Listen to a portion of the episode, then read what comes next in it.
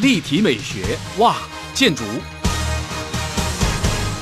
欢迎收听哇建筑，我是主持人张新民。今天在我们哇建筑现场的还是我们黄建明黄老师，知名的建筑师啊。他今天呢，还是要跟我们的听众朋友来介绍迪化街的特色建筑，因为我们上次讲的太开心了哈。还有一栋这个老师认为值得跟大家推荐，值得当大家在逛。迪化街这个年货大街的时候，可以趁着这个空隙呢，好好去看一看，回味一下啊这些古老的建筑哦。好，那黄老师，我们上次提到了这个迪化街的街屋啊，哦，真的，他我我自己也去逛过好几栋这种街屋，哎，它的那个特色就是说进深非常的深哦。那在中间某个地方，它就会有一个天井，对，这个是大概我们古时候的那种街屋的特色吧。对，嗯，那我们上次谈的一栋是这个清朝嘛，一八五一年最早的，最早的，嗯，呃，第二栋我们谈的是一九六二年的这个，就是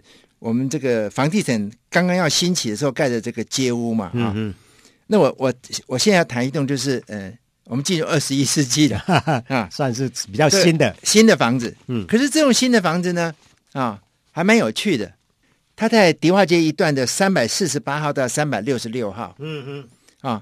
我们现在把这个房子叫十联栋，嗯嗯，哦，十联栋，十个原来的街屋嘛，嗯、对不对？嗯，嗯。啊，他们要改建，那我觉得这个街屋的改建啊，是一个很好的案例。嗯，那呃，这种事情大概它是空前，这个会不会绝后我就不知道了。它是比较靠近台北桥头这一边，对对对对，因为它在它在尾端了嘛。哎，对对对，那所以我就说，如果我讲的是三栋房子啊啊，我的建议是。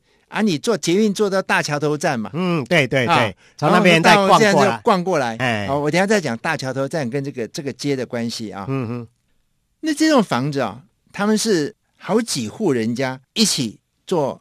我们现在最喜欢讲的都市更新嘛，都根嘛。对对对，哎，那时候不是已经有些都已经被划为这个刚才老师讲的那个历史建筑嘛？那历史街区。对啊，为什么这这个这个十连栋可以去做都根？那十连栋这个房子最大特色就是。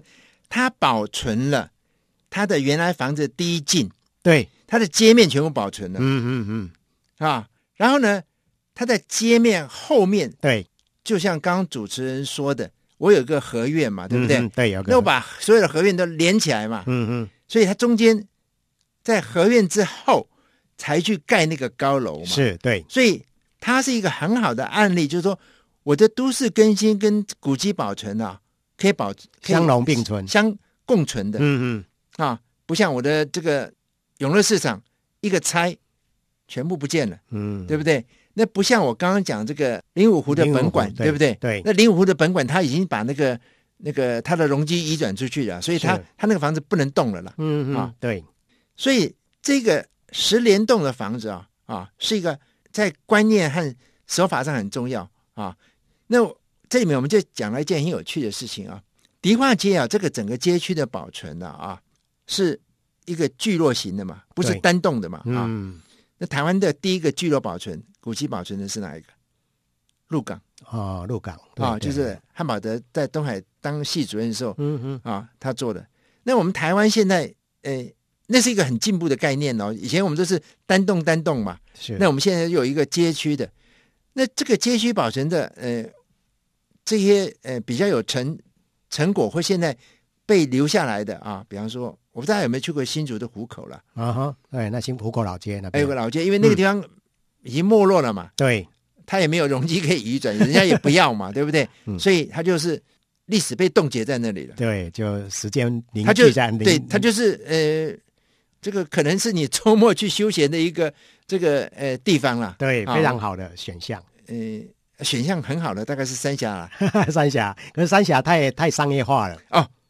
对，三峡，可是三峡是整修，是整修的。嗯嗯，还有一个地方，大溪和平街哦，大溪和平街，大这这几个是这个台湾有这个所谓的老房子，不同年代，比方说这个呃日据时代的，嗯啊，被留下来的这些老房子嘛。嗯嗯，那我十连栋这个房子呢，我刚刚就讲，就说。它最重要的意义啊啊，就是说古迹保存呐、啊，可不可以比较灵活一点？是我们台湾的古迹保存有一个一个迷失在的，嗯哼啊，就是说，哎，这个房子哦，这个破破烂烂很久了嘛，对不对？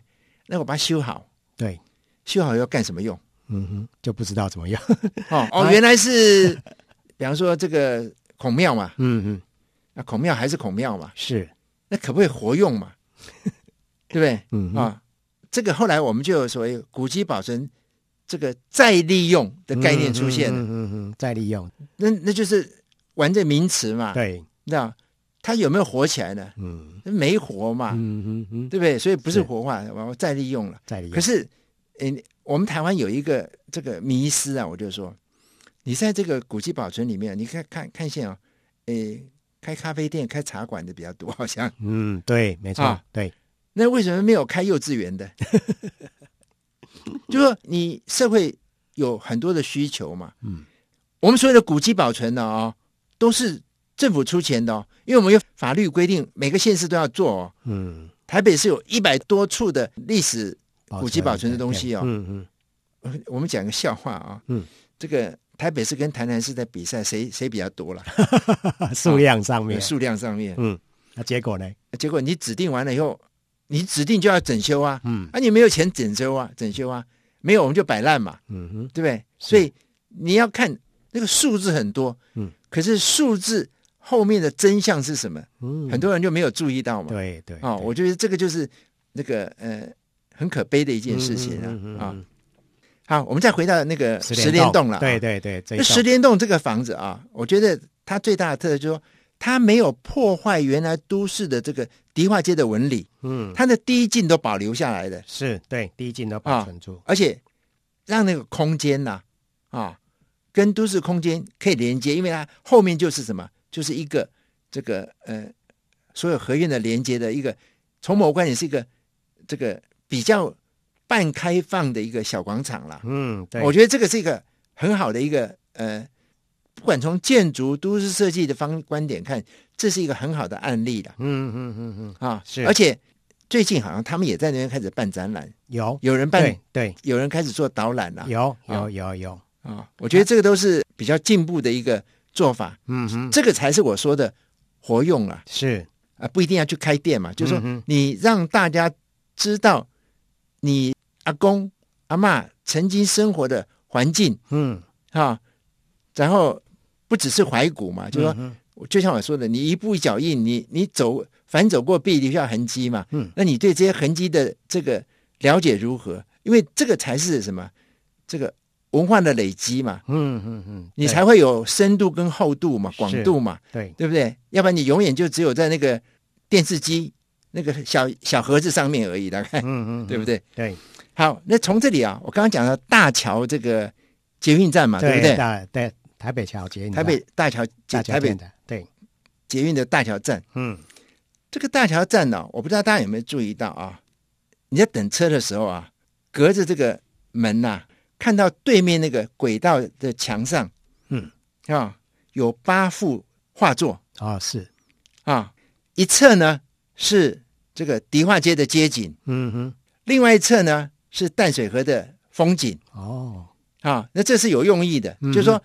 我如果从三重进入台北市的时候，啊，那你看到的那个那片墙呢，是迪化街的街景，跟这个地域配合嘛。嗯，对。那你从台北市要到三重去呢，那一侧呢，你要过淡水河嘛。嗯。所以让你看到淡水河的这个风景。是。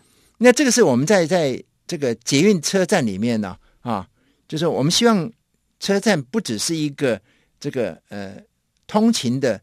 交通空间呐、啊，嗯。哼，我们希望让它有一点艺术，有点文化，是。啊，就去加了这个东西，嗯嗯嗯嗯啊，那大家如果注意的话啊，大概是三重县和泸州县之后，很多的站的这个墙的侧面呢，啊，呃，不像我们的这个呃板南线，对，或者是这个呃文湖线，嗯。啊，都是什么广告。嗯，广告。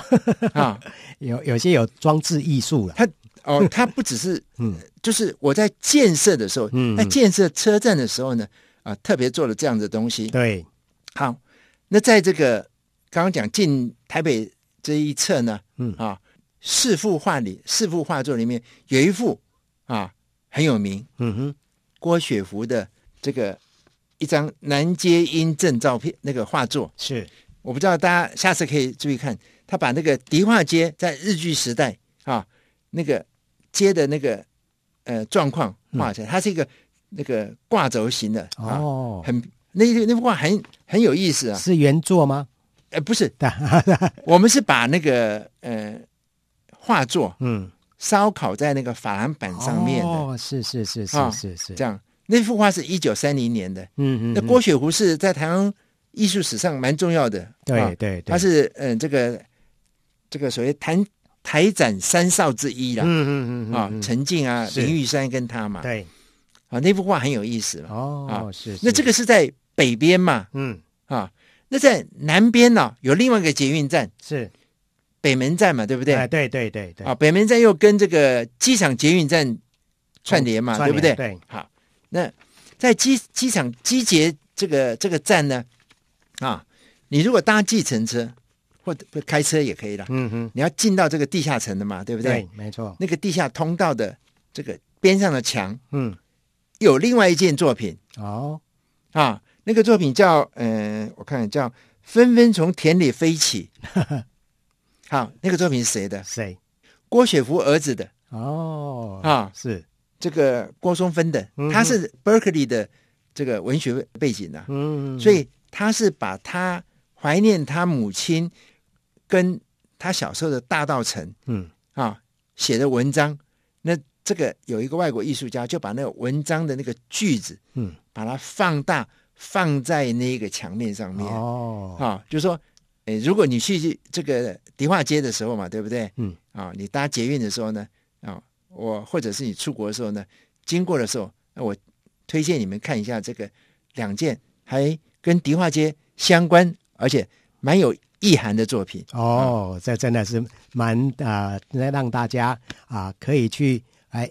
当一个内行的这个看门道的专家，从我们黄老师跟大家的这样的一个说明导引，大家就可以慢慢进入到这个所谓的建筑啊美学的这样的一个领域里面。那不管你是从南边的这个北门站，或是说啊从北边的这个大桥头站进入这个迪化街，都可以看到。非常多的这个历史的这样的一个轨迹，让大家回味无穷哦。好，今天非常谢谢我们黄建明黄老师跟大家做了这样的一个导引，谢谢，谢谢黄老师，谢谢主持人。